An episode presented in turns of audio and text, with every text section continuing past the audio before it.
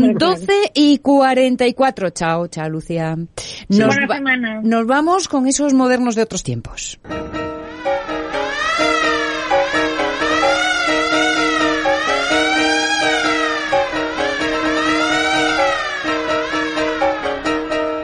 Y ya os decía al principio de la hora que hoy íbamos a contar con un científico. No es que haya habido muchos en el espacio de modernos de otros tiempos, así que Carlos La Peña ha dicho vamos a mejorar este aspecto con un hombre de ciencia aragonés, un naturalista que de haber nacido en cualquier otro país tendría decenas de estatuas y calles, avenidas con su nombre. Sin embargo, pese a la trascendencia de su labor, estamos casi seguros de que buena parte de nosotros, yo me sumo a esa parte, no nos va a resultar eh, familiar hasta ahora el nombre de Odón de Buen y Cos.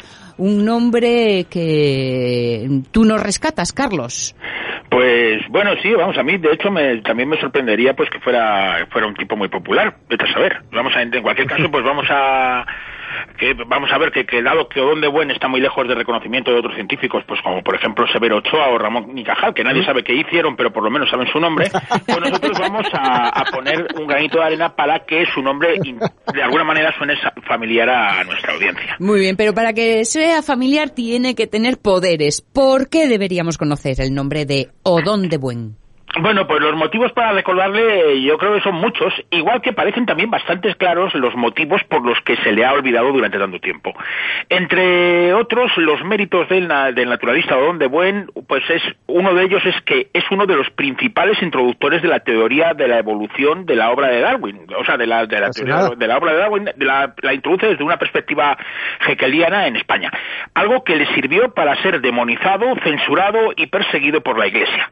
Pero además de esto también fue un renovador de la enseñanza de las ciencias naturales que introdujo junto a las lecciones en las que introdujo junto a las lecciones orales pues prácticas de laboratorio, excursiones al campo para estudiar la naturaleza en la naturaleza misma en vez de, de estudiarla en las colecciones disecadas y clasificadas como, como se hacía en su momento.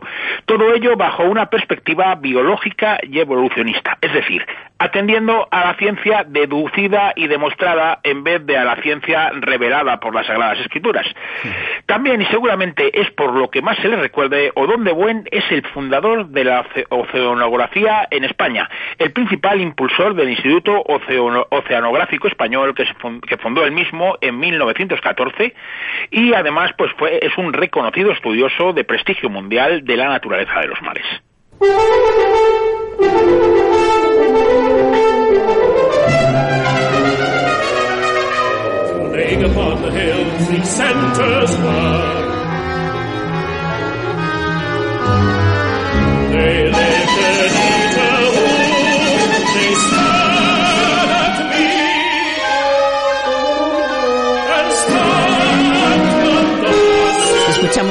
Del tenor Richard Lewis cantando la segunda de las seis canciones mediterráneas de Centaurs del compositor alemán Bertolt Goldsmith, que nos servirá para ambientar la historia de Odón de Buen. Es el propio compositor quien dirige la London Symphony Orchestra, Goldsmith, que nació en, en Hamburgo en 1903, se refugió en Inglaterra en 1935 para salvar su vida tras la llegada de los nazis al poder en Alemania. Decías, Carlos, que también parecía claro el motivo por el que la figura de Odón de Buen ha sido ninguneada. Bueno, pues si Goldsmith tuvo que salir de Alemania en 1935, De Buen tuvo que abandonar España un par de años más tarde. El golpe de Estado de los militares felones le pilló en Mallorca a nuestro recién jubilado moderno que fue hecho prisionero. Tras ser canjeado por Pilar Primo de Rivera, la hija de, su amigo y discípulo, el dictador Mi- Miguel Primo de Rivera, partió al exilio, primero a Francia y después a México. Odón de Buen nunca había ocultado su condición de republicano y de librepensador, lo que le había valido el odio de los sectores más cavernícolas de la Iglesia Católica, que eran los principales principales valedores precisamente y los principales justificadores de la felonía fascista y de esa famosa España que, en la que, que volvió a amanecer. ¿no? La parte más rencorosa de la audiencia recordará cómo el régimen franquista borró del mapa a la polígrafa Carmen de Burgos precisamente por haberse expresado libremente en contra de las doctrinas eclesiásticas haciendo encuestas sobre el divorcio y ese tipo de cosas. Pues el caso de Don de Buen es muy similar, porque si nuestra audiencia es rencorosa en el buen sentido, las jerarquías católicas eran rencorosas en el sentido más chungo, en ese que no se distingue nada del odio, y no estaban dispuestas a perdonar, ni siquiera en la memoria, al profesor librepensador que escribía en las dominicales del libre pensamiento, el popular semanario que entre 1883 y 1909 coleccionó ataques y denuncias de la Iglesia ah, porque hacían artículos sesudos de fondo que se basaban en, en, eso, en lo que los curas llamaban la falsa ciencia deducida y demostrada en vez de la, en, la, en la verdadera, en la, en la revelada por Dios a aquellos pueblos semisalvajes de la Biblia. Pero fue tan furibundo en sus ataques a la Iglesia como para justificar todo este odio. Bueno, pues si, si bien era firme e incluso vehemente en sus convicciones, Odón de Buen era un tipo muy moderado en su expresión, con un alto componente ético y al que no le valía el aparente arrepentimiento y la confesión para borrar sus maldades. Así que, pues ya sabéis que lo que tenía que hacer era actuar bien. Entonces, pues ya sabemos que la, de la afición de la Iglesia carpeto-betónica en denunciar como persecución la falta de barra libre a la hora de sacudir a los díscolos y, vamos, o sea, lo que siempre se ha llamado esto de la libertad para machacar al rival, ¿no? Eh, eh, en una carta a sus hijos, eh, Odón de Bueno, al cumplir los 80 años, dice que nuestra religión, se refiere a él y a su esposa, se cifraba en una gran rectitud de conciencia y en el culto del bien, de la familia, de la ciencia, de la libertad, de la justicia y del trabajo. Hicimos todo el bien que nos fue posible y no hicimos a sabiendas mal a nadie. En el discurso de su jubilación también dice, abundando en ese tema, dice, sí defendí y sigo, sí defendí y sigo sosteniendo el libre pensamiento, nadie puede encontrar ni en mis escritos ni en mis discursos atraque contra religión alguna, solo juicios serenos, razones contra dogmas, palabras respetuosas para la conciencia ajena. Un libre pensador, pero no un tragacuras. Mm. Fustigué duramente la intolerancia que hace imposible la convivencia entre los hombres buenos de todas las creencias y aún más duramente el clericalismo intransigente, cerril, tan reñido con el espíritu cristiano.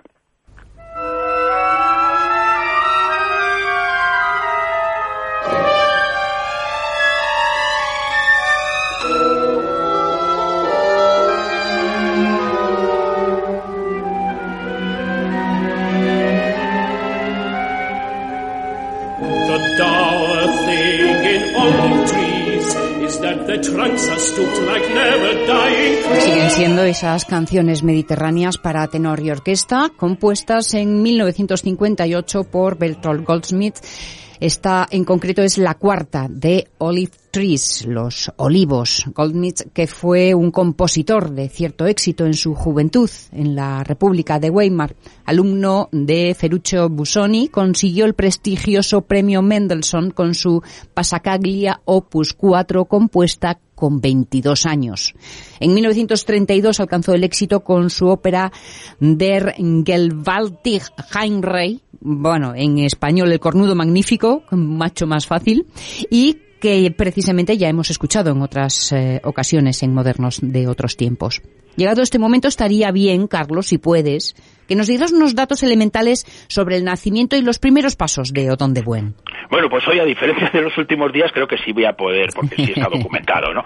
Otón de Buen y del Cos nació en Zuera, en la provincia de Zaragoza, el 18 de noviembre de 1863. Era el hijo mayor del matrimonio formado por el sastre Mariano de Buen y Ropín y su esposa Petra del Cos y Corroza. Estudió en Zuera, en su pueblo, todo lo que pudo, hasta agotar las opciones con el primer curso de bachillerato. Para continuar tenía que marcharse y la familia en pleno se mudó a Zaragoza para que el chaval pudiera continuar sus estudios. Su padre dejó la sastrería y se colocó de acomodador. El joven Odón, estudiante brillante, contribuía a la economía familiar dando clases de repaso a los alumnos de cursos inferiores y esto lo hizo desde muy pequeño. Entre sus alumnos hubo uno muy influyente en el, el futuro dictador Miguel Primo de Rivera. Mira tú. Estamos en los años de la restauración y claro, por este entonces era muy complicado para un joven de familia humilde acudir a la universidad por mucho que prometiera. Sí, vamos, terminado el bachillerato, eh, realizó el preuniversitario en la Universidad de Zaragoza, pero para estudiar ciencias naturales tenía que trasladarse a Madrid, lo que aún era pues más caro. Eh, gracias a los cambios de leyes que se habían heredado de la Primera República y sobre todo gracias a la ayuda económica del Ayuntamiento de Fuera, pudo estudiar historia natural en la Universidad Central de Madrid, bajo la supervisión del entomólogo Ignacio Bolívar. En la facultad, además, se hace amigo de Tomás Andrés Itubilla, que es un joven auxiliar del Real Jardín Botánico. Esto, esta amistad le permite andar por el botánico, pues como Pedro por su casa.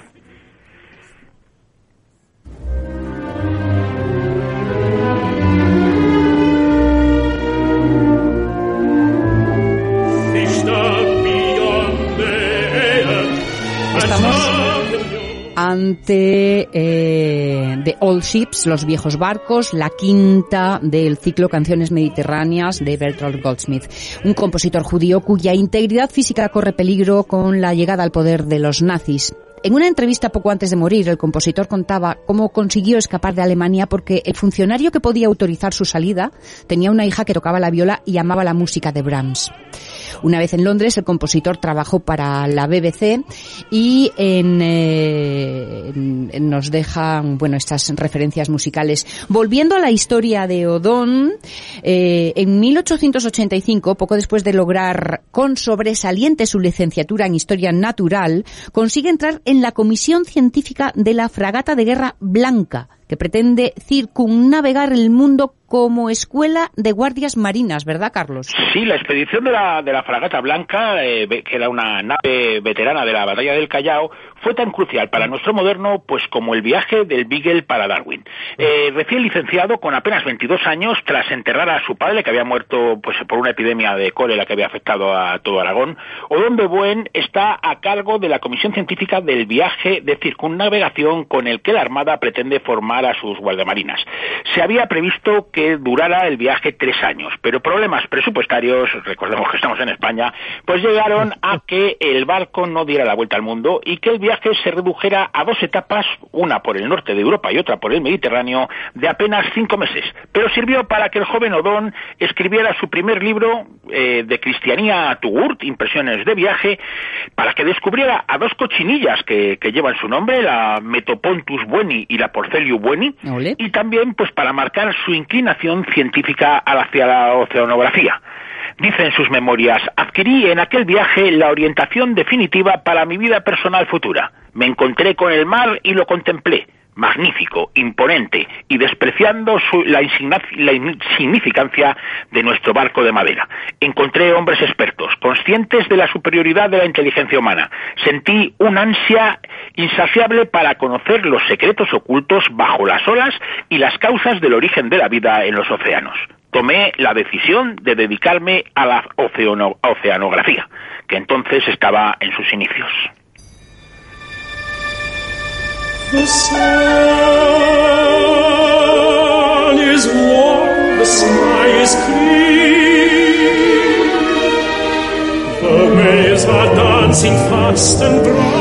Estas estrofas desalentadas escritas cerca de Nápoles, de Percy Shelley, forman la última de las canciones mediterráneas de Berthold Goldsmith, que consiguió la nacionalidad británica en 1947 y trabajó el resto de su vida como editor en la BBC.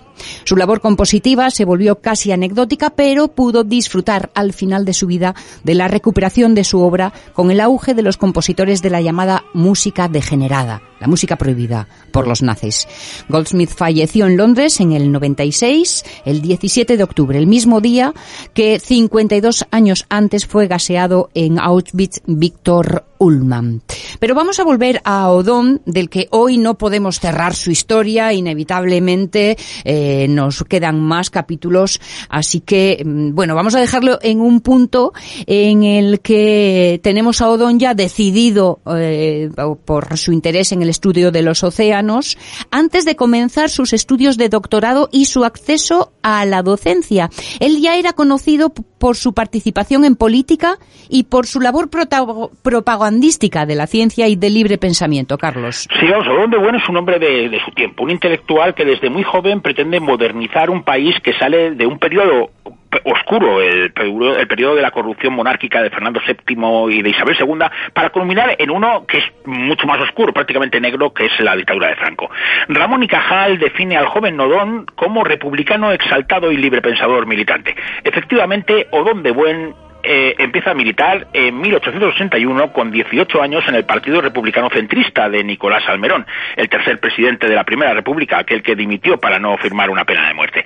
Bueno, pues si bien puede considerársele un, un vehemente en la defensa de sus ideas, de ser republicano, garibaldino, librepensador, ateo, masón y darwinista, solo se llevó mal con los religiosos dogmáticos que intentaron a toda costa impedir su trabajo. Se puede decir que era radical en el fondo, pero muy suave en las formas. Para el próximo capítulo cómo conoce a su mentor y futuro suegro. Pero será el lunes que viene. Super Carlos, Carlos La Peña, gracias como siempre y hasta el lunes. Venga, un abrazo, hasta el lunes. También nosotros nos despedimos. Mañana más La Radio es mía. Omar Caunedo, Jorge Alonso, Pachi Poncela,